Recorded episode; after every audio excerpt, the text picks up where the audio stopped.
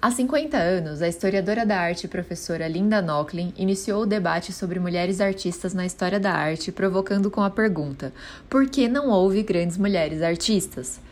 Sempre foi negado um lugar de destaque para as mulheres e este cenário começa a mudar hoje, ainda de modo muito tímido.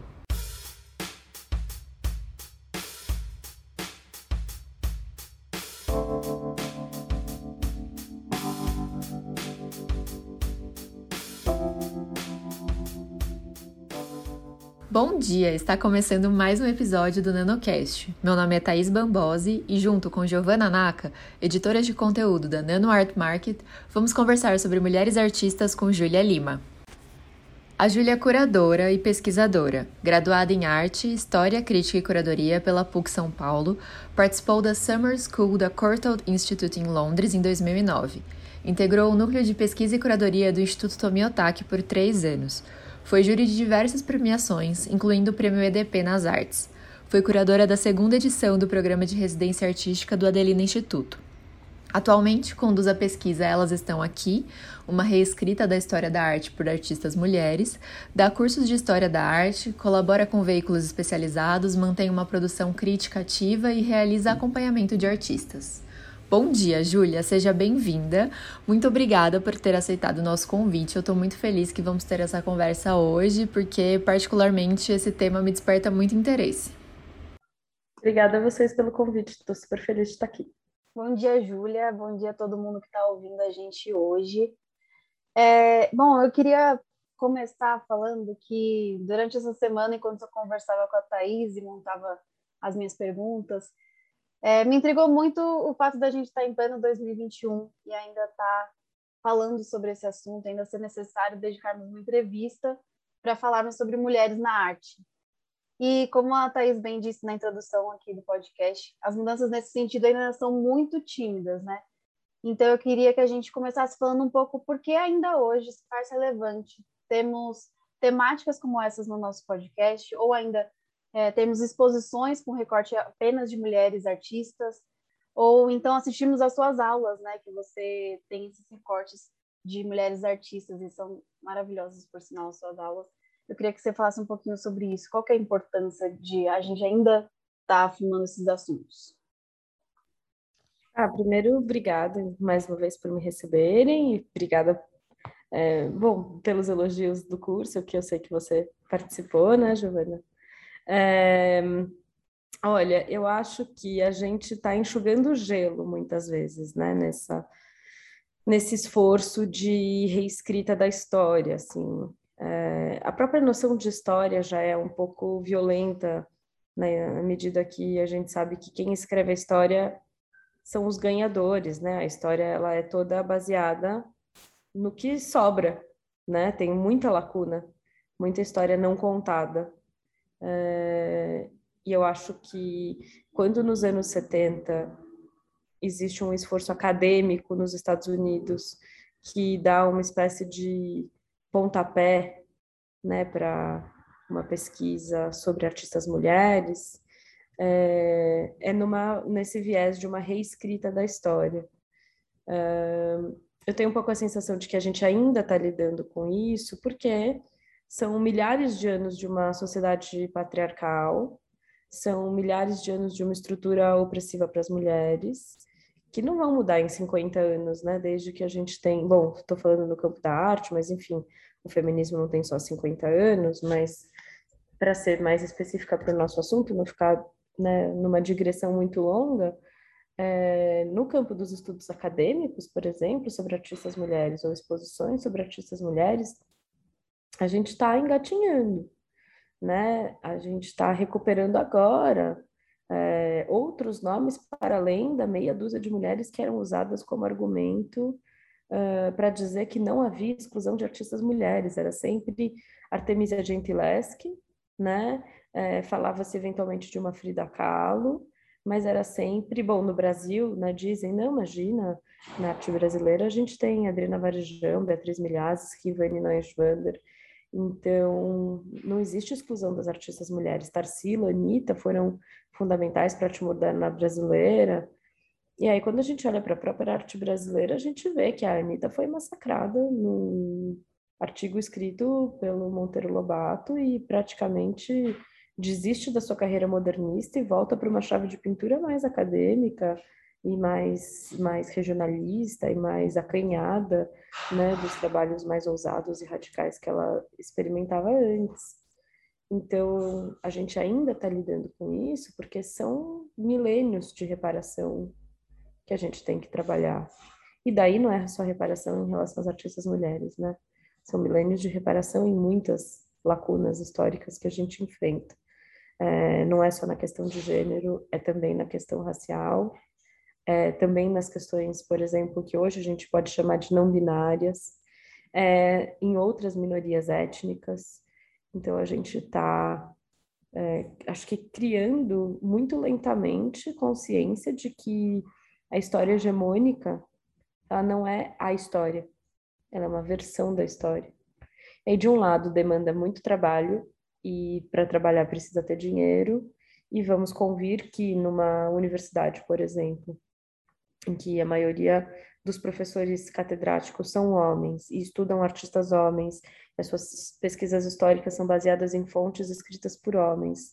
Qual é a velocidade que a gente pode avançar? Se os museus têm curadores homens, diretores homens, produtores homens, qual é a velocidade que a gente pode avançar? Se as galerias têm uma representação limitada, em geral, de 10 a 15% de artistas mulheres, qual é a velocidade que a gente pode avançar? Então, a gente ainda está discutindo isso porque a gente realmente andou muito pouco. É, no, no, campo teórico, por exemplo, né, da história da arte, desde que a Linda Nochlin e outras pesquisadoras, né, é, como a Griselda Pollock, por exemplo, é, começaram de fato a ser mais contundentes nas suas pesquisas e, e materializações em exposições ou livros, é, em 50 anos, 60 anos, a gente andou muito pouco. Então, parece que a gente está enxugando gelo, né? Voltando ao início da minha fala mas a gente está enxugando gelo porque são muitos milênios, né, de, de uma de uma construção patriarcal que vai resistir, né, a inércia, é, ela é sempre é, a gente sempre tende a voltar para a inércia da, da, do padrão, né, quebrar padrões é muito difícil. Neurologicamente falando até, né, dizem que a gente cria padrões, né, caminhos neurológicos e se a gente quiser fazer uma coisa de outro jeito, a gente tem que fazer muito de outro jeito para que isso funde um caminho neural diferente do que o que a gente estava acostumado a fazer antes, sabe? Então, a nossa inércia é ser machista, misógino, é, transfóbico e racista, e a gente ainda tem séculos pela frente de trabalho de reparação prática e teórica, e social e econômica, e, enfim, política é, pela frente. Acho que a gente não tem muita opção a não ser continuar lutando, né? E eu queria trazer aqui um ponto é, que eu acho que vai enriquecer essa conversa, é, quando a gente pensa nessa ideia do grande gênio criador, é, que ainda permeia, né, de certa forma, o imaginário das pessoas. E a gente pensa no grande gênio, sempre nos vem à cabeça um artista homem branco né, Van Gogh, Da Vinci, Monet, poderia passar horas aqui citando todos esses homens. É, enquanto as mulheres, elas estão nesse lugar das musas, né, de uma certa inspiração, de modelos, no imaginário, é, acho que esses dois lugares, eles, eles permeiam ainda, assim, a, as ideias das pessoas. É, muitas vezes até elas aparecem nuas, né, nos quadros. E eu queria saber se você acha que quando começou esse deslocamento desses papéis predefinidos, assim? É... Não sei se eu vou te dar uma data de quando isso começou, mas a verdade é que as mulheres sempre existiram como artistas e como outras funções na sociedade, e a gente tem algumas exceções para provar, né, que elas eram exceções, mas que, que elas existiram, né? É, eu tenho um pouco a sensação de que esses estereótipos do artista gênio e da mulher que é só a musa, eles podem ser desconstruídos, principalmente quando a gente pega da arte moderna para frente. Claro que isso, eu estou sendo injusta com centenas de milhares de mulheres artistas antes, mas é, para desconstruir esse padrão, para desconstruir esses papéis é, consolidados, cristalizados no nosso imaginário, a gente pode se voltar da arte moderna para frente para diversas companheiras desses homens, que foram inclusive musas, mas que também eram artistas e que não tinham seus trabalhos reconhecidos.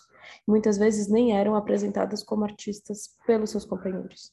Então eu vou citar aqui alguns exemplos, mas é claro que isso vai, isso remonta a séculos atrás, mas é que é muito, é muito patente, é muito evidente quando a gente usa esses exemplos. Então, a própria Frida Kahlo, que é registrada e retratada pelo Diego Rivera, era uma grande artista, tem uma viagem que ela faz, eles ficam morando nos Estados Unidos por alguns anos, e por, por esses anos que eles ficam nos Estados Unidos, todas as entrevistas são sobre Diego, né, os jornalistas, e apenas uma jornalista, uma das únicas jornalistas mulheres da época, é, se interessa por Frida, entrevista Frida.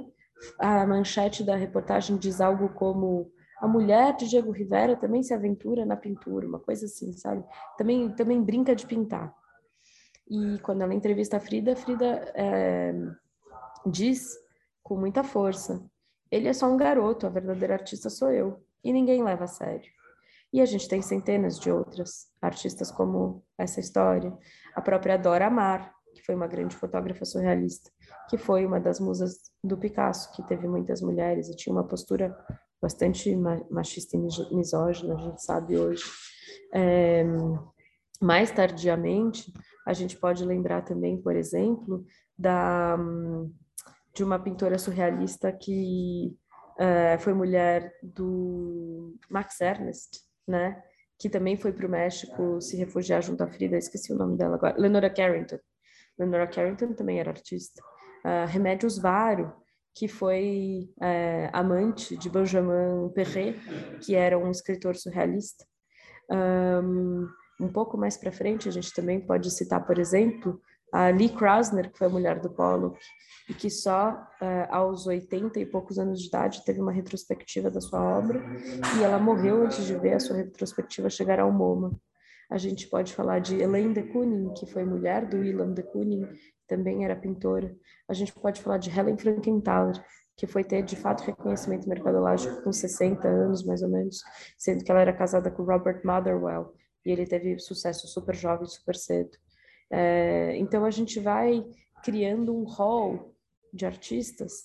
Tem um, tem um pôster das Guerrilla Girls que elas falam sobre um recorde de leilão acho que nos anos 80 ainda, no final dos anos 80 provavelmente, que o Jasper Johns tem uma obra vendida por 18, 19 milhões de dólares. Na época, acho que tinha sido a obra mais cara de um artista vivo, ou uma das obras mais caras de um artista vivo. E elas listam, sei lá, centenas de mulheres que com esse dinheiro, né, o, o colecionador que arrematou o Jasper Johns no leilão poderia ter comprado pelo menos uma obra de cada uma dessas artistas dessa lista. Essa lista inclui Artemisia Gentileschi, que é uma artista do barroco italiano, né? inclui Dora Maar, inclui Elaine de inclui Lee Krasner, inclui Helen Frankenthaler, inclui é, algumas artistas alemãs, como, por exemplo, a que foi amante do Kandinsky, é, como ela se chamava, gente? Agora também me deu um branco do, do nome dela, a Gabriel Munter. Gabriel Munter foi amante do Kandinsky, foi uma grande pintora do expressionismo alemão, e ainda assim a gente tem uh, ninguém falando, né, na verdade, de Gabriel Munter, uh, e assim a gente vai.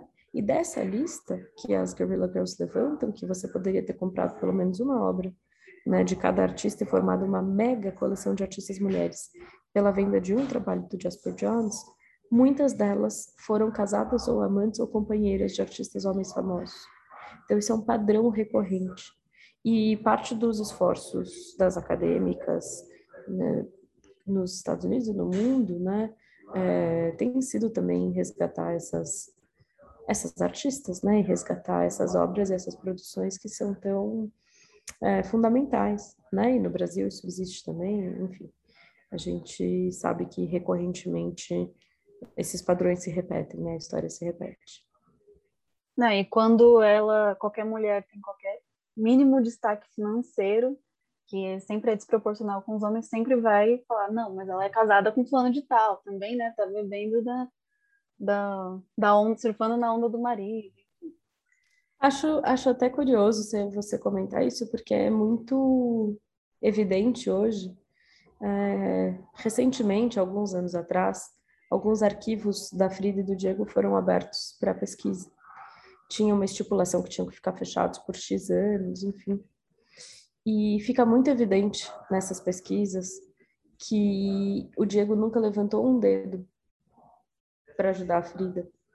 Ela, inclusive, vai expor em Nova York por ajuda do André Breton, que reconhece a potência do trabalho dela. Em todo o período que ela vive nos Estados Unidos, junto com o Diego, por exemplo, ela, ele nem reconhece Frida como artista, basicamente, né?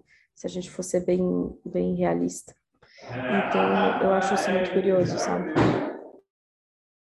Sim, e o quanto muitas vezes para Frida a, o reconhecimento do marido seria tudo que ela queria, né? Porque ele estava numa posição de, de admiração dela, né?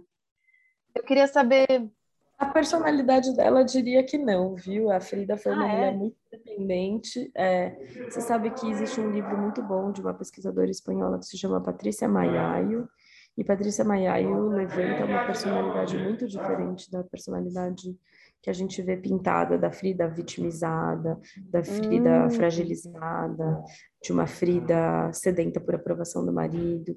É, uma das coisas que a curadora da exposição da Frida aqui em São Paulo contou em uma mostra de 2014, que se chamava Frida e as Mulheres Surrealistas no México, ela conta que Frida Kahlo dividia as contas da casa com o marido.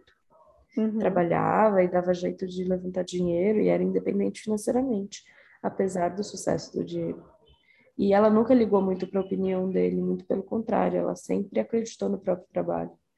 É, é engraçado, tudo, né? Eu, eu cresci é. vendo todos esses relatos, assim, sempre com essa narrativa. É, eu acho que além de tudo a gente tem que lidar muitas vezes com esses mitos, né? O livro da Patrícia Maiaio se chama Frida Kahlo contra o mito.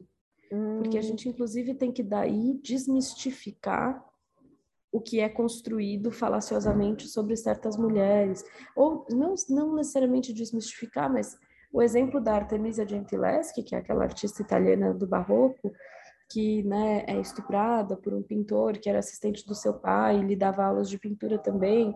Ela passa por um processo árduo, né, juridicamente, ela vai, o pai dela vai processá-lo por ter violado a honra dela e não né, promete se casar com ela e não se casa e ela é torturada para ter as provas de que ela de fato tinha falado a verdade. Então ela, é, é, a gente já não acredita na palavra da mulher. Bom, recentemente a gente viu as decisões, nem preciso falar o que aconteceu ontem, mas enfim, a palavra da mulher nunca foi levada a sério, né? Então é, eu acho que esse é um mito que se conta sobre Artemisia Gentileschi, que, apesar de ser verdade, também não limita a sua história, sabe? Artemisia é isso, mas Artemisia também é muito mais do que isso. Como a gente pode ver em outros livros e outras pesquisas sobre artista. É um dado importante da sua biografia, informa muito do seu trabalho, mas ela também foi uma artista que teve reconhecimento das cortes, foi contratada por cortes, reis e rainhas importantes para trabalhar nas cortes, enfim. Então a gente tem, além de tudo, que muitas vezes desconstruir ou re, reescrever das poucas artistas que sobreviveram aos apagamentos, a gente ainda tem que ter o trabalho de reescrever essas histórias de maneira um pouco mais justa.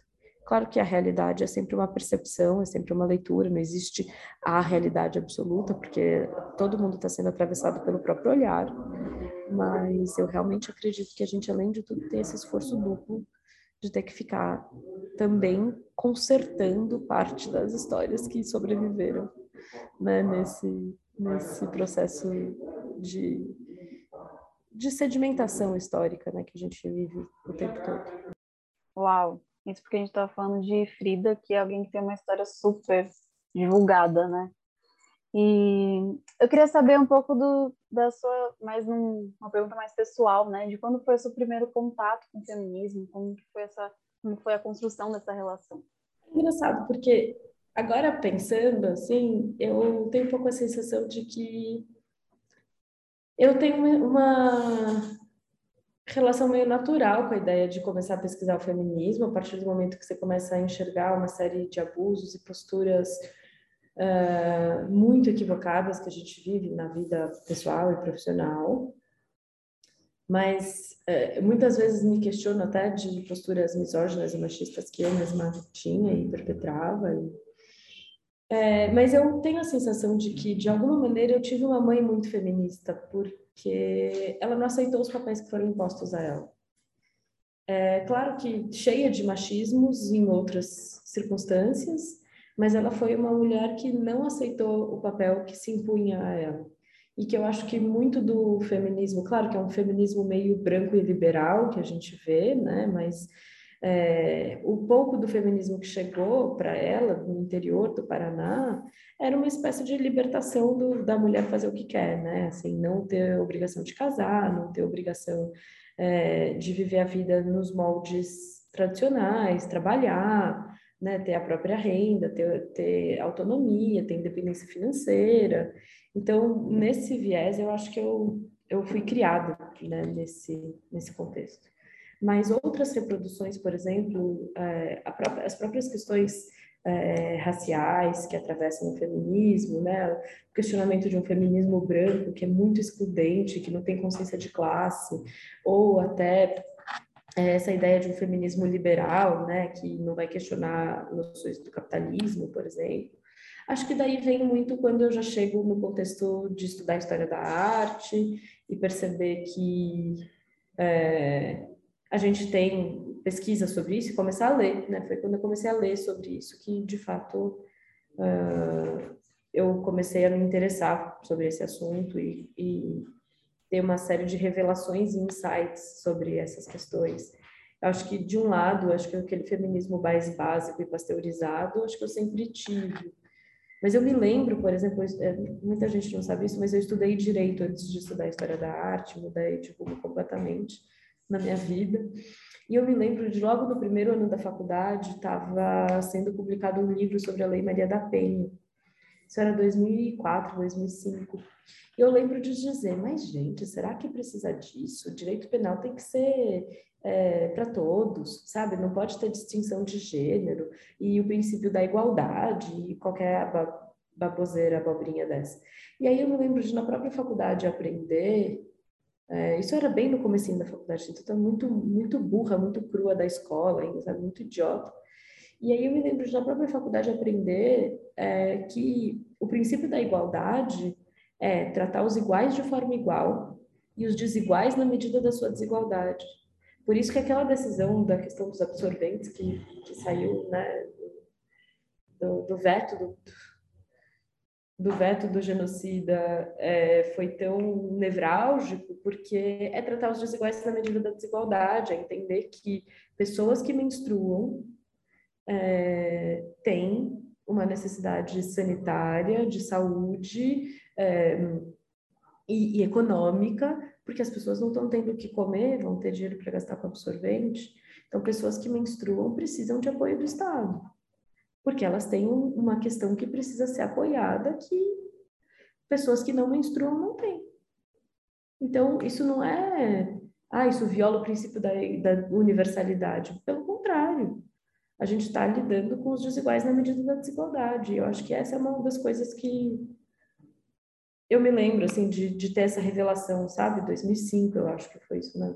E de perceber que, ah, olha, né, essa, essa falácia da meritocracia cai aqui, né? E que, portanto, a gente. É... Ah, eu entrei na USP por esforço próprio. Não, eu não fiz escola particular. Eu, eu me esforcei, meu esforço tem um tamanho. Mas e todos os privilégios outros que vêm junto com a, com a possibilidade de fazer esse esforço? Eu não tive que trabalhar durante o colegial, vocês têm noção do tamanho do privilégio que é isso? Então, assim, foi, acho que quando eu entrei na faculdade de Direito, uma série de coisas, né, fichas caíram, lidando com essas questões. É, e depois, eu acho que quando eu comecei a estudar a história da arte, é, eu me lembro uma vez de ver um edital é, direcionado a artistas mulheres. Acho que era da Funarte, 2013, enfim, não vou lembrar a data. Na época eu me lembro de falar, nossa, mas precisa, isso é muito desigual, né? É, acho que não é necessário, né? Vai ficar criando segregação onde não tem. E daí eu parei para pensar, quantas artistas mulheres de fato estão nas grandes galerias sendo equiparadas aos artistas homens? Quantas artistas mulheres expuseram nos grandes museus de São Paulo? E aí eu comecei a fazer uma tipo, pôr a mão na consciência, assim, de fato perceber que, na verdade, a gente tem um sistema tão excludente que a gente, e está tão inserido dentro dele, que a gente não, não se toca. Que, por exemplo, é, nas faculdades de artes plásticas e artes visuais, a gente tem maioria de alunas mulheres. Mas a massa vai dar aula em escola. Os professores de universidade e os artistas de galeria vão ser homens. Então, existe algum, em algum momento desse processo existe uma é, desigualdade reversa nesse sentido, de que é, se os homens eram minoria, por exemplo, nos cursos de artes visuais, deveriam ser minoria na faculdade, na, na, na galeria também, por exemplo, nas exposições. Enfim, se a gente está formando mais artistas mulheres do que artistas homens, se isso fosse uma estatística real, é, isso deveria se repetir no resto do sistema da arte, não se repete. Então, Aí que caiu um pouco minha ficha, e aí a partir daí outras fichas também foram caindo, e aí em 2015, eu acho, 14, foi a primeira vez que eu li esse texto da Linda Nocklin, que é o texto que até inspira o curso que a Giovana fez, que se chama Por que não existiram grandes artistas mulheres. Eu fui, existir, eu fui ler esse texto revoltada pela premissa do título. E aí, claro que eu fui entender que não era sobre isso o texto, né? Era a própria pergunta do, do título é uma problematização do recorte que a gente faz ao fazer pesquisa acadêmica na história da arte, enfim. Então, eu acho que. Eu, eu, eu, não saberia dizer um ponto que eu entrei em contato com todos esses temas, mas. Uh, e eu continuo entrando em contato, né? Eu continuo aprendendo novas autoras e é, aprendendo outros vieses do feminismo, né? É, encontrando problemas dentro do movimento feminista, né, como a transfobia uhum. ou a uhum. própria cegueira nas questões raciais. Eu acho que a gente ainda tem muito para caminhar também, sabe? Você chegou a se formar em direito? Atuou na área? Uma coisa assim, Não, abandonei. Ah. Abandonei a faculdade. Eu ia falar que eu amo as pessoas que saem do direito, porque eu também fiz. Mas eu, eu abandonei, abandonei no quarto ano. Sim, muito importante tudo isso que você trouxe. Acho que por ser mulher, em algum momento a gente enfrenta essas questões e, e começa a questionar né, muitas coisas que nos foram impostas. É, a Júlia tem uma pesquisa em conjunto com a Ana Carla, intitulada Elas Estão Aqui, uma reescrita da história da arte por artistas mulheres, na qual elas apresentam diversas mulheres artistas contando um pouco sobre suas histórias e disseminando né, esses nomes tão importantes por aí. Eu queria que você falasse um pouco sobre o projeto, como começou, quais foram as motivações. Foi bem interessante, sim, porque na verdade a Ana Carla Soler foi minha aluna num dos cursos que eu estava dando durante a pandemia. E eu sempre tinha um foco em artistas mulheres, ou em trazer artistas mulheres, desde que eu li esse texto da Linda Nocklin, então, pela primeira vez, acho que em 2014, 2015, depois em 2016 eu fiz uma pesquisa muito informal nos sites das galerias mesmo sobre a, a proporção de representação. Eu tinha lido um texto no eFlux sobre a problematização das exposições com temática de mulheres, e essa, essa provocação do influx, para mim, foi muito importante, porque me fez pensar. De um lado, é, eu fiz essa pergunta que vocês me fizeram no começo. É, por que, que a gente ainda está tendo que fazer mostra de artista mulher, sabe? Por que, que a gente não tem exposições que, que tem lá, é, de fato, uma amostragem generosa de, de gêneros, raças e, e origens, enfim?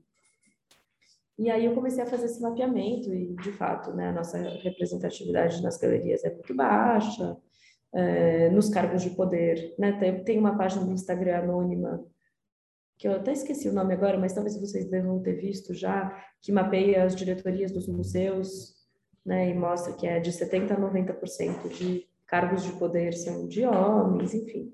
Né, a gente tem essa, essa idiosincrasia aí do, desse, desse sistema, né?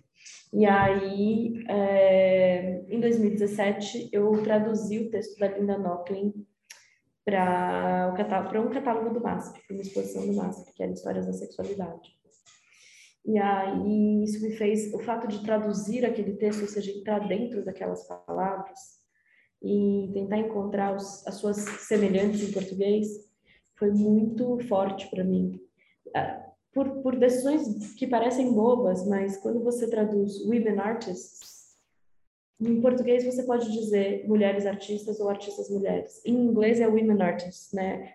O qualificador vem antes do sujeito. Mas em português você pode dizer mulheres artistas ou artistas mulheres. E o que que vem primeiro? Você é primeiro mulher e depois artista ou você é primeiro artista e depois mulher? Enfim, é uma hierarquia da linguagem que não existe em outras línguas, mas que eu me deparei dentro do português. E a partir daí outras pesquisas foram surgindo e eu sempre quis dar um curso só de artistas mulheres e pensar a história da arte por artistas mulheres. E eu sempre falo isso, né? Surgiu esse curso por causa da Ana. Ela fez um outro curso comigo e, e eu e houve mais demandas, né? É, porque a pandemia estava pegando, né, rolando solta e muita demanda de aula online. E aí eu falei, Ana, é, a gente se falava pelo Instagram, assim, a gente nem se conhecia pessoalmente.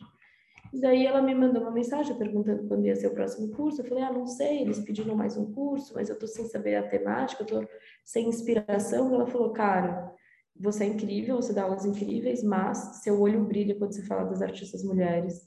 Acho que você devia pensar esse curso que você já falou, porque eu, eu mencionei isso.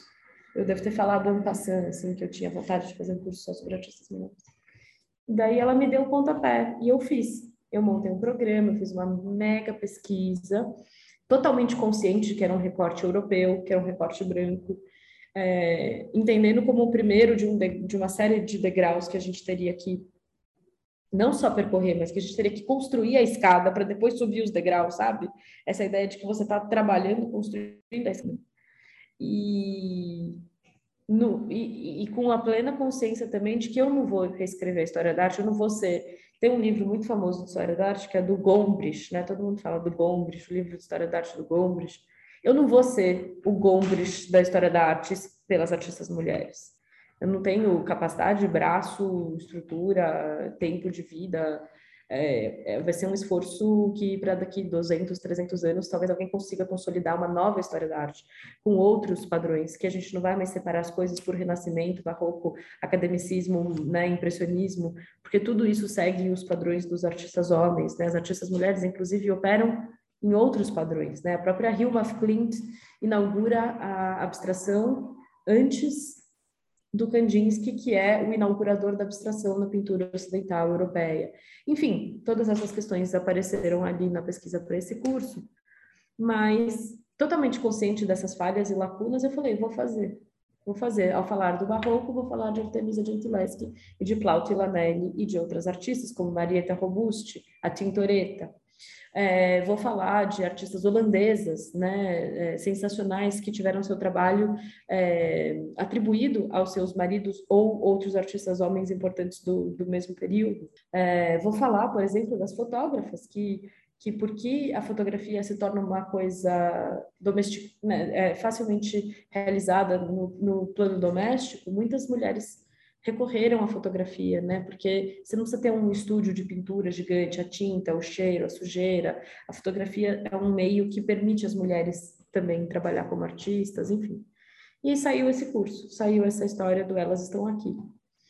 Aí a gente lançou as inscrições, teve uma procura muito grande, e a Ana falou assim: Ju, toda vez que você dá aula, você cita outros artistas. Então, às vezes eu estou falando lá da, da das três artistas que eu vou falar numa aula, mas eu cito mais três, mais cinco, mais sete. E ela falou: por que, que a gente não faz uma página no Instagram que a gente vai postando as artistas que você dá na aula, então você dá três artistas ou quatro por aula, mas você sempre menciona outras.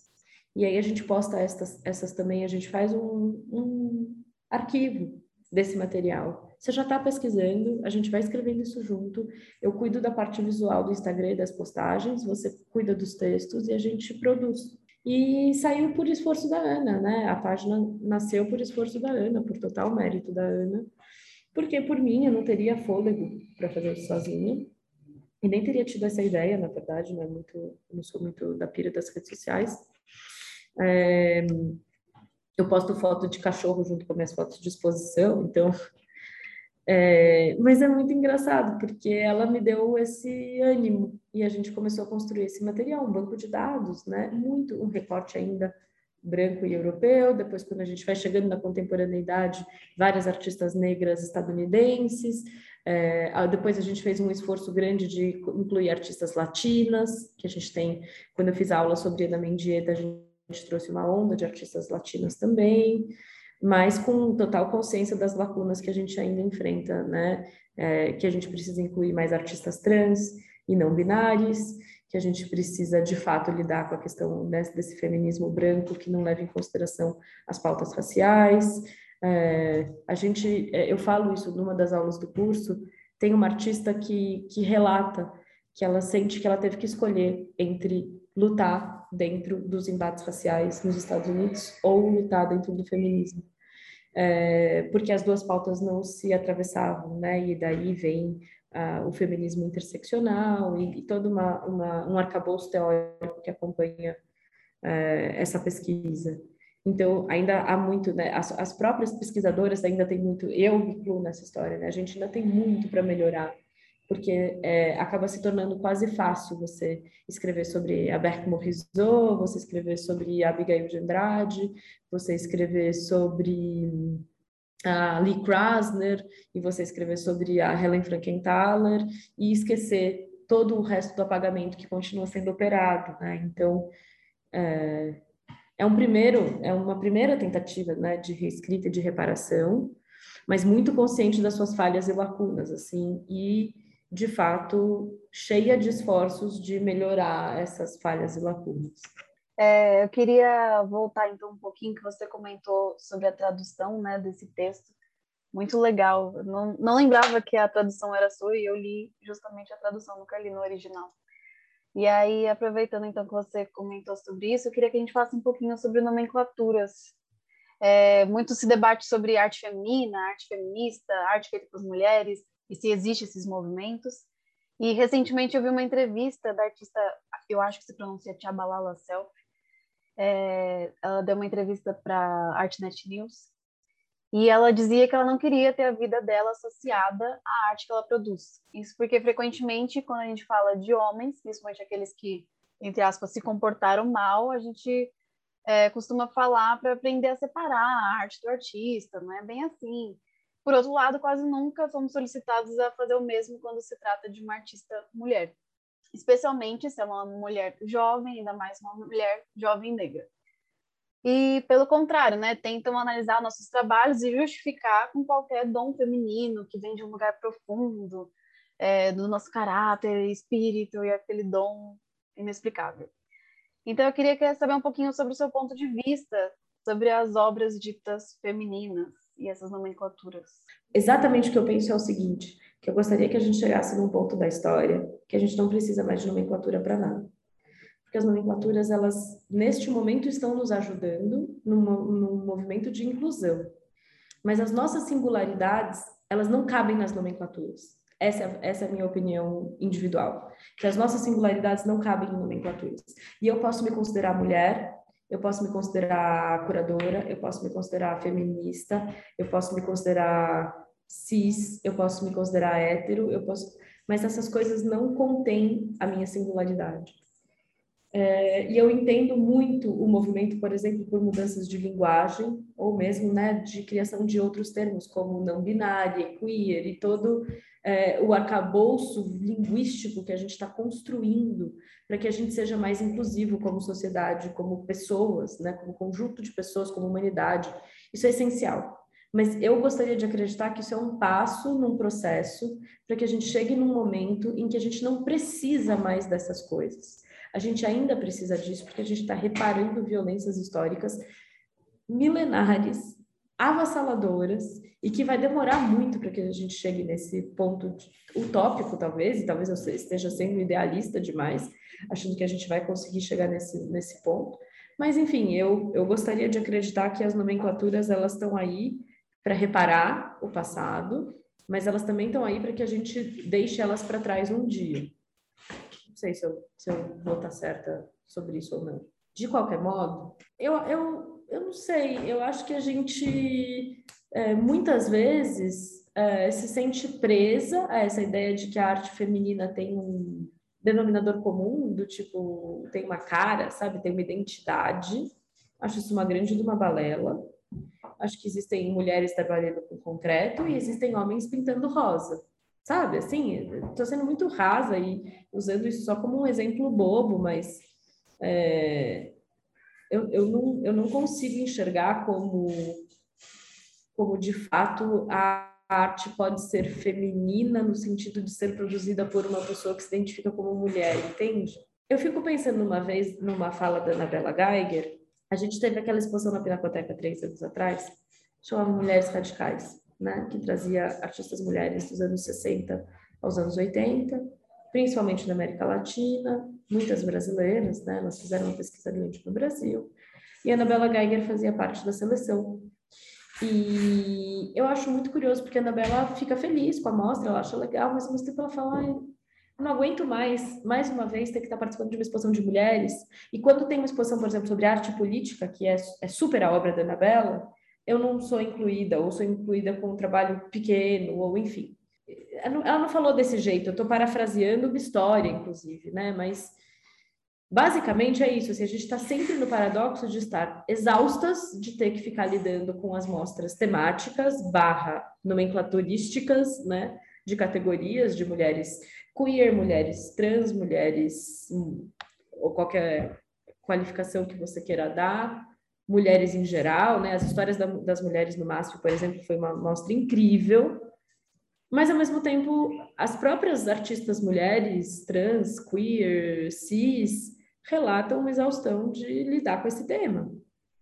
E aí quando você vai olhar os trabalhos dessas mulheres, quando a gente olha o trabalho da Abigail Andrade, por exemplo, eu não consigo classificar ele como feminino, né? Eu não, eu não consigo identificar ali aonde reside esse olhar que poderia dizer que ele é um trabalho feminino?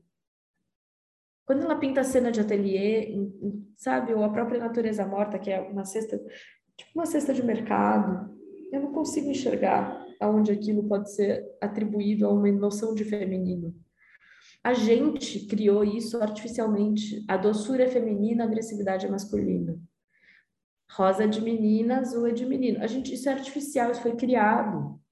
Existem muitas mulheres agressivas e muito, muitos homens passivos, né? Cis, dentro da chave cis de leitura. Então, enfim, eu, eu tenho. Eu acho que eu tenho mais perguntas do que respostas, até. Acho que essa é a pergunta mais capciosa dessa seleção é, que vocês fizeram de perguntas para mim hoje, porque ela é a pergunta mais desafiadora. Porque se a gente fala, ai, a, a gente precisa abolir as classificações qual é a outra alternativa que a gente tem se, por exemplo, quando a gente tem uma amostra sobre arte política, arte ditadura no Brasil, de 90 artistas, 30 são mulheres. É um terço, não é metade, não é 60%. Como que a gente vai abolir essa noção de que a gente precisa é, fazer exposições de artistas mulheres quando, quando a gente faz uma amostra só de artistas mulheres sem o tema das mulheres, do tipo, eu fiz uma exposição uma vez que tinha 20 artistas mulheres e chamava Formas de Voltar para Casa. E não tinha nenhuma temática do feminino ou de ser artista mulher ou de noções de mulheridade. Eu gosto muito dessa palavra também, né? É, de mulheridade, que é uma palavra que, bom, várias teóricas falam, mas quem me ensinou essa palavra foi Alice Paraíso. É, eu eu lembro que eu contabilizei acho que três minutos, demorou três minutos para eu receber uma mensagem com alguém perguntando: Nossa, mas por que só tem artista mulher? E de dizer, porque eu quis.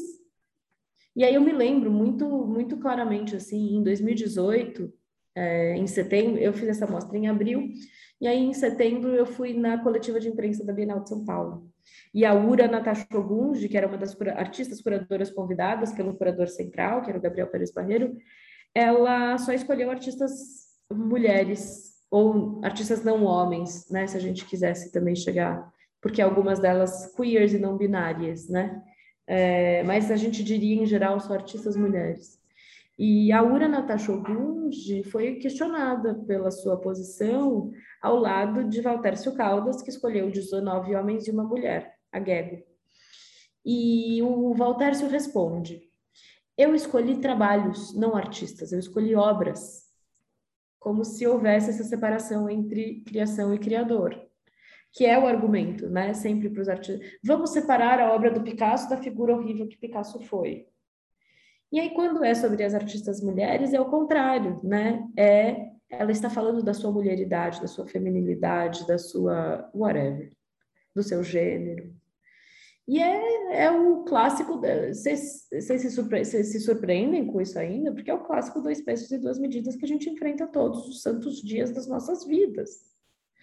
Então, assim, é isso, tenho mais questionamentos do que respostas. É, esperaria que um dia a gente não precisasse mais desse tipo de classificação, nem de mostra temática, que as mulheres fossem maioria em todas as posições daqui para frente, ponto final que a gente inclusive sabe que a nossa qualidade artística, crítica e teórica bate e se iguala ou bate qualquer outra pessoa de qualquer outro gênero. Então, assim, a gente não precisa ficar mais, sabe, se justificando e tentando provar o nosso valor, que é o tempo todo parece que é isso que a gente está fazendo, sabe? Eu mereço estar dentro do museu. Eu, mulher, eu, mulher negra, eu, mulher trans, eu mulher não binária, ou, ou eu pessoa não binária, ou eu pessoa que menstrua, mas não tem, não identifico com nenhum gênero. Qualquer que seja a nossa classificação, a gente parece que está sempre tendo que se justificar estar dentro de algum lugar. E essa é a grande cilada do, do, do nosso sistema, né? em, qualquer, em qualquer área. Então, eu, é isso, assim, é uma exaustão, sabe? Tem um cartaz muito bom, que tem a ver com a primeira pergunta que vocês fizeram, teve uma marcha das mulheres durante a administração do Trump nos Estados Unidos e tinha uma velhinha na marcha de Washington segurando um cartaz dizendo: Eu não acredito que eu ainda estou aqui protestando por isso. E é assim que a gente se sente todos os dias. Eu não acredito que eu ainda estou aqui falando sobre necessidade de inclusão de artistas mulheres, mulheres negras, trans e não binárias na história da arte. Não acredito que eu ainda estou aqui falando sobre isso. Eu gosto muito disso que você falou, de talvez ser necessário agora, mas espero que a gente possa abandonar isso um dia, sim. Gosto bastante desse pensamento. E, Júlia, você acredita que o caminho nas artes ainda é mais difícil para as mulheres hoje? Quais são os desafios que as mulheres artistas enfrentam? Os vários desafios. Eu não sei se é mais difícil. Eu, eu tenho medo de falar que sim e ser injusta com outros caminhos que são mais difíceis ainda. Enfim, sei lá, se uma mulher quer ser engenheira, talvez seja mais difícil. Porque, assim, eu lembro que quando eu entrei no mundo das artes, eu tinha vindo do direito, eu achava que eu ia entrar num lugar cheio de pessoas muito progressistas e, sabe, de cabeça aberta e muito avançadas, e todo mundo ia ser, é, todo mundo ia ser de esquerda, todo mundo ia ser antimachista, todo mundo ia ser antirracista, todo mundo ia ser, assim, perfeito. Só que é todo mundo gente, né? Todo mundo de carne e osso, cheio de falhas, cheios de misoginia, cheios de machismo, cheios de homofobia, cheios de transfobia, cheios de racismo. Todos nós, tô, não estou falando dos outros, eu não sou a santa perfeita, pelo contrário. A gente tem que conhecer na gente mesmo, né? Eu tenho uma lembrança muito. Eu não sei se acontece isso com vocês, mas comigo de vez em quando acontece é, de, de, de, ter um episódio da minha vida que me marca tanto e eu fico revivendo ele por muito tempo, assim, porque ele me, mar, ele me marca tanto. Eu tenho tanta vergonha daquele momento da minha vida que eu me esqueço ele nunca mais. E eu vira e mexe, estou dormindo e eu acordo no meio da noite lembrando, ah, não acredito que aquilo aconteceu. E já faz, sei lá, sete anos. Faz literalmente sete anos que isso aconteceu, que eu vou contar para vocês. Mas enfim, eu estava num lugar que tinha um curador-chefe e curadoras mulheres, assistentes. E um artista chega e fala: Olha, é o harém do fulano de tal. E eu dei risada. Mas no fundo aquilo me incomodou muito de ser considerada do harém de um, de um diretor de museu, enfim. E esse artista, essa postura me matou assim por dentro, só que eu dei risada. E até hoje eu não me perdoo por ter dado risada e não ter falado umas poucas e boas na cara dele. E eu acho que hoje, com sete anos de maturidade a mais, sete, quase oito anos de maturidade a mais, eu teria falado poucas e boas e colocado ele no lugar dele. E até hoje, às vezes, eu acordo lembrando dessa história, sabe? Então, assim, é muito difícil. Eu não sei se é mais difícil mas é muito difícil. Tem tanto ou mais assédio quanto, tem tanto ou mais violência quanto, tem tanto ou mais disparidade salarial, fora que, além de tudo, a gente continua enfrentando as questões como as poucas mulheres que conseguem né, entrar para dentro do clubinho são brancas, são privilegiadas, muitas delas têm dinheiro de família, muitas das mulheres que conseguem ser artistas são porque têm outra fonte de renda, é, ou até porque são casadas com homens que têm dinheiro e podem sustentar suas práticas, seus ateliês, porque é uma realidade. Eu não me lembro onde eu li isso, mas eu acho que é um artigo daquele ArtNet News que falava se, é, se era preciso ser rico para ser artista. E quando a gente pensa em artistas homens, isso inclusive é uma questão que aparece muito, assim, é, tem um mapeamento, né, assim, o pai do Picasso era pintor, né, são, são mais exceções do que regras, os artistas que vêm de famílias que não têm alguma ligação com as artes, ou, é, ou o pai é colecionador, ou o pai é mecenas, claro que não estou falando que é, é o padrão, tem, tem artistas de todas as as origens e, e, e, tipos no mundo, assim como tem advogados que né, vêm de todas as origens, né? Nem todo advogado. Eu, eu, eu, tive um professor na faculdade de Direito que me marcou muito, foi meu orientador, inclusive, que o pai dele era garçom. E ele era sócio de um dos maiores escritórios do Brasil, e o cara tinha deslanchado. Ele era um avião, assim, ele era incrível. E o pai dele era garçom. Então, tem, tem todas as histórias possíveis e imagináveis. Mas dentro das artes, mais especificamente, como é o tipo de coisa que muitas vezes você não consegue se sustentar da sua produção, de vender obras, o, mercado é muito limitado, tem muita especulação, enfim, a gente está entrando com milhões de outras questões que não só as questões de gênero, né? E aí eu tenho um pouco a sensação de que talvez seja mais difícil, porque você, além de tudo, tem que lidar com essa questão econômico-financeira, né? É, é difícil ser advogado, mulher, ou mulher trans. É difícil ser uma mulher negra advogada, deve ser realmente assim um puta de um desafio enfrentar o racismo dentro do sistema jurídico. Eu falo porque eu venho desse lugar e eu sei o quanto é um lugar racista. É, mas eu tenho a sensação de que dentro das artes a gente ainda lida com essa camada de que é um trabalho que muitas vezes não vai ter remuneração. Ou você tem que pagar para trabalhar, ou você tem que dar aula para poder manter um ateliê. Eu conheço artistas, por exemplo, que vão trabalhar só de sábado, porque durante a semana tem que fazer jornadas de 40 horas para poder sustentar suas práticas. Então, eu não estou falando que o artista que tem dinheiro de família ou é casado não deveria ser artista. Não, que bom que essa pessoa pode ser artista e que ela tem dinheiro para sustentar o seu fazer artístico. Mas eu sempre brinco que se eu um dia fosse presidente do Brasil, eu ia instituir a Bolsa Artista, porque a gente tem Bolsa Atleta. Né? A gente paga os atletas para poderem treinar e, e, desenvolver, e né, fazer treinamento físico e treinamento psicológico, e ir para a piscina, ou ir para academia, ou qualquer, sei lá, eu não sou muito dos esportes. É, por que, que a gente não teria bolsa artista né, para desenvolver para músicos, para cineastas, mais do que uma Rouanet da vida? De fato, é ter dinheiro para você pagar suas contas e poder trabalhar e o trabalho artístico ser um extra, sabe? Ser de, um extra não no sentido de ser um a mais, mas ser aquilo que você não precisa, por exemplo, dar aula 40 horas por semana para poder ser artista de sábado, sabe? É, talvez eu seja massacrada por isso que eu estou falando também, né? Assim, eu acho que vai ter artista que vai dizer, não, mas o perrengue de ser artista também me faz ser artista, isso isso ajuda na produção. Eu, eu não sei se a gente precisa só produzir pelo sofrimento, sabe? Pela falta, pela lacuna, pela, pela ausência. É, eu acho que a gente cresce não, também pela tranquilo abundância. Que a gente sempre arruma problema para criar, gente. Problema é, é, o que é. não falta. Não, e eu acho que a gente sempre pode crescer pela abundância, entende? Então eu adoraria que a gente pudesse ter uma sociedade em que é, os artistas são valorizados pelo que eles podem agregar para uma cultura de uma sociedade toda. Sem arte, a arte é a única coisa que é absolutamente inútil criada pelo homem e a melhor coisa do mundo, que é, é algo que você não precisa ter porque se torna a coisa mais necessária na nossa vida, sabe? Exatamente porque é algo. Eu preciso de roupa, eu preciso de um carro, uma bicicleta, ou pelo menos uma calçada decente, ou um metrô. Todas, eu preciso de uma janela para me proteger da chuva e do frio, eu preciso de um teto para me proteger do sol, eu preciso de uma mesa, eu preciso de eletricidade. Eu não preciso de arte. E que bom que eu não preciso de arte, porque se torna a coisa mais essencial para a nossa vida, sabe?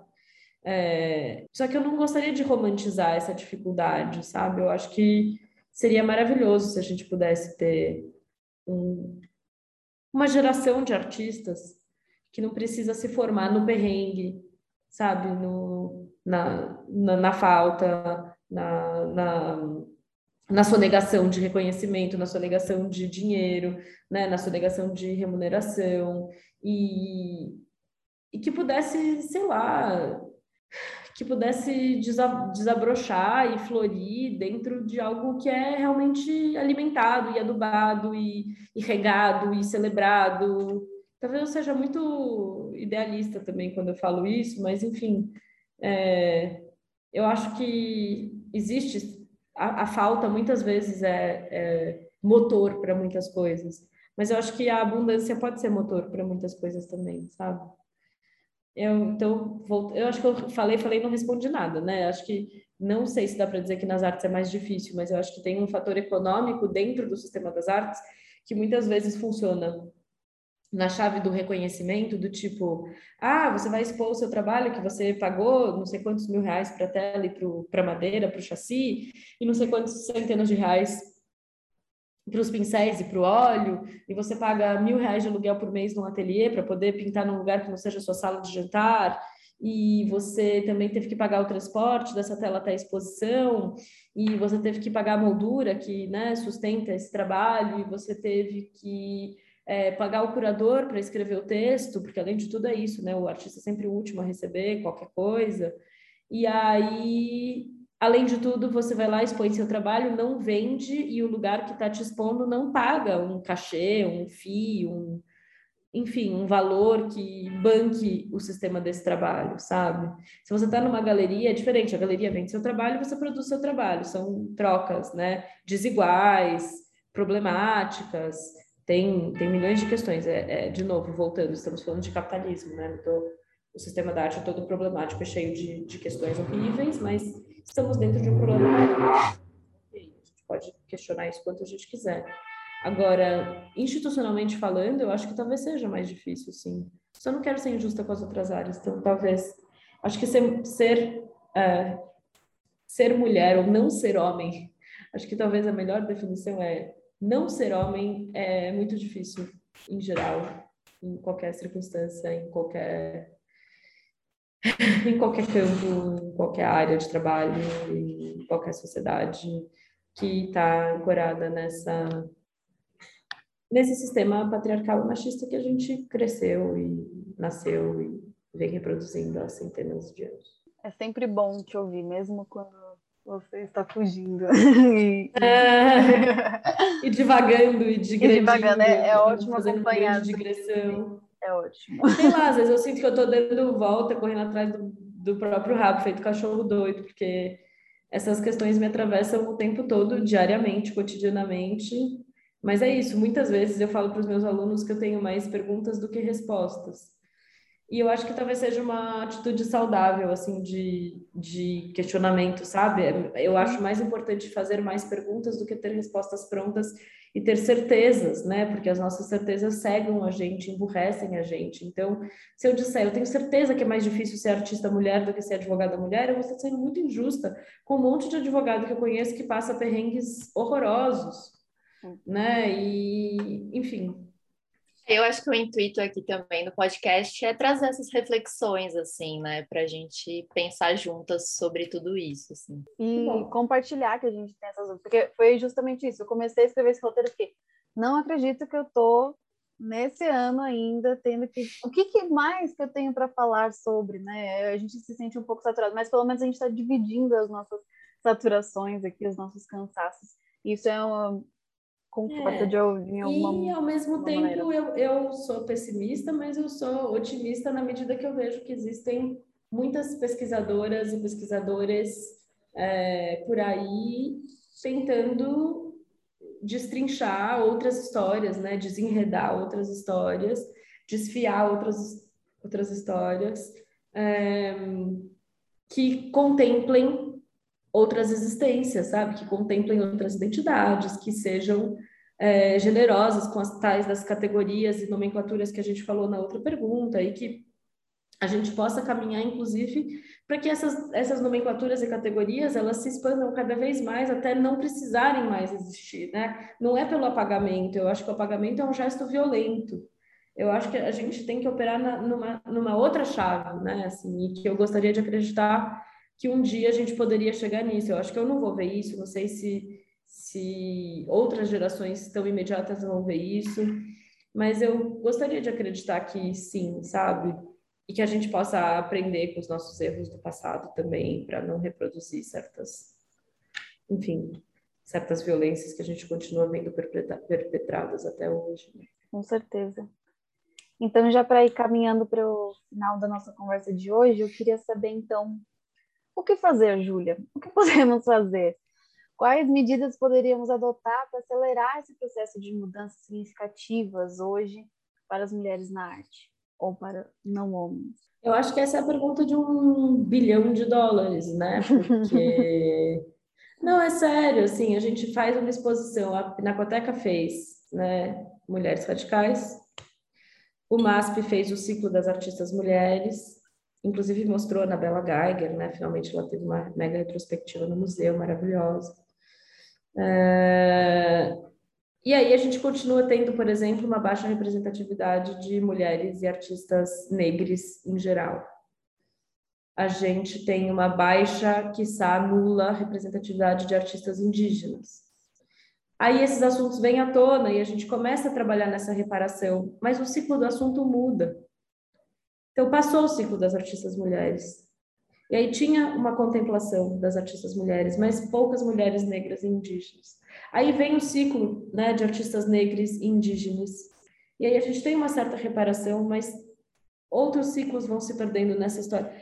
Eu, eu, de novo, acho que eu tenho mais perguntas do que respostas. Eu, eu realmente não sei. Eu acho que essa é a pergunta de um milhão de dólares.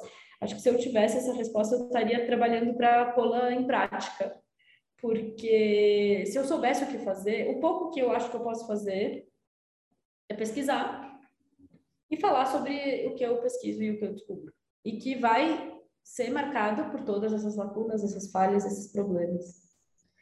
É... Tem uma artista e pesquisadora e curadora que eu gosto muito e que eu troco muito sobre esses assuntos, que é a Daniele Queiroz.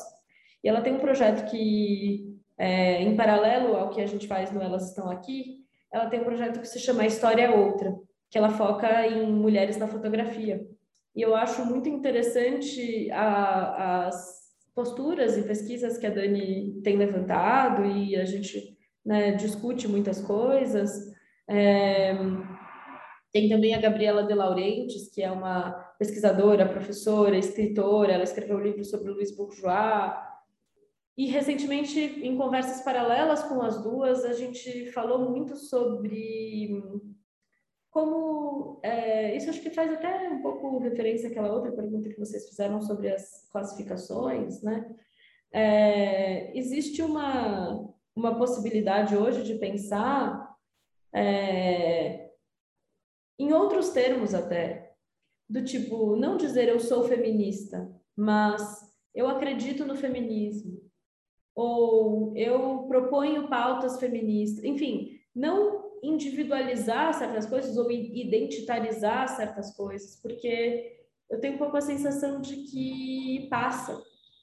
E aí, daqui a pouco, não vai ter mais ninguém discutindo que ainda tem 99% de curadores homens, que a Bienal de São Paulo só teve duas curadoras mulheres na sua história, e a Araci Amaral na, na Bienal de Arte da América Latina, né? Mas, enfim, a Lisete Lanhado e a, a curadora da Bienal de 85, que foi a... Ih, esqueci o nome dela. Enfim, é, eu acho que a gente tem uma questão aí que é esses assuntos vêm à tona, mas eles esfriam tão rápido quanto esquentam. E é por isso que a gente está aqui 50 anos depois ainda falando sobre isso, mesmo depois de tantos esforços, de tantas pesquisadoras, de tantas escritoras, de tantas artistas, de tantas curadoras, de tantas diretoras de museu que conseguiram lá romper as barreiras. A gente ainda está aqui, lidando com esses mesmos problemas. Porque eu acho que a mudança estrutural demora muito para acontecer. É o que eu falei num outro momento. Eu tenho um pouco a sensação de que isso é uma questão de gerações, muitas gerações.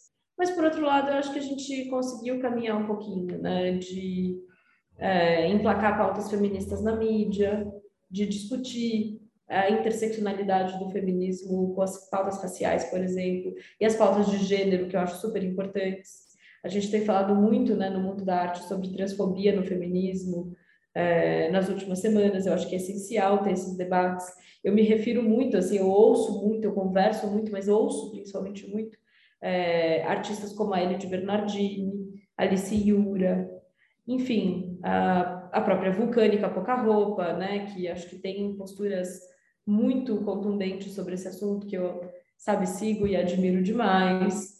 É, então, eu sinto que no plano individual, eu, eu não sei se eu acredito eu não sei se eu acredito nisso, mas uma vez eu ouvi uma pessoa dizer assim: não adianta nada você reciclar seu canudinho e as indústrias continuarem poluindo os rios massivamente com coisas que vão ter danos de milhares de anos que você não vai conseguir recuperar.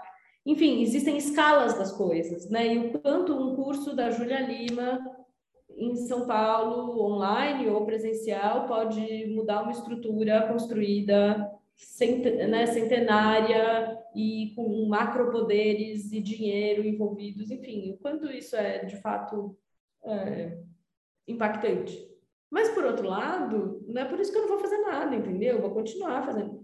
Eu acho que é o paradoxo do que a gente vive, sabe? A nossa ação individual tem muito pouco impacto na vida de 7 bilhões de pessoas. Quais são esses poderes macro que poderiam ter um impacto maior na vida de 7 bilhões de pessoas? Não sei também, será que a gente quer ser controlado por um poder macro que daí vai institucionalizar o feminismo? Enfim, será que esses poderes macro não são a própria origem dos problemas que a gente vive? Sei lá, tô até parecendo uma louca de teoria da conspiração, mas que deve existir poderes macro existem. Né, dinheiro, empresas, conglomerados, enfim, Amazon, Google, né, espero que o, que o Facebook não mande capangas na minha porta por estar falando isso, enfim.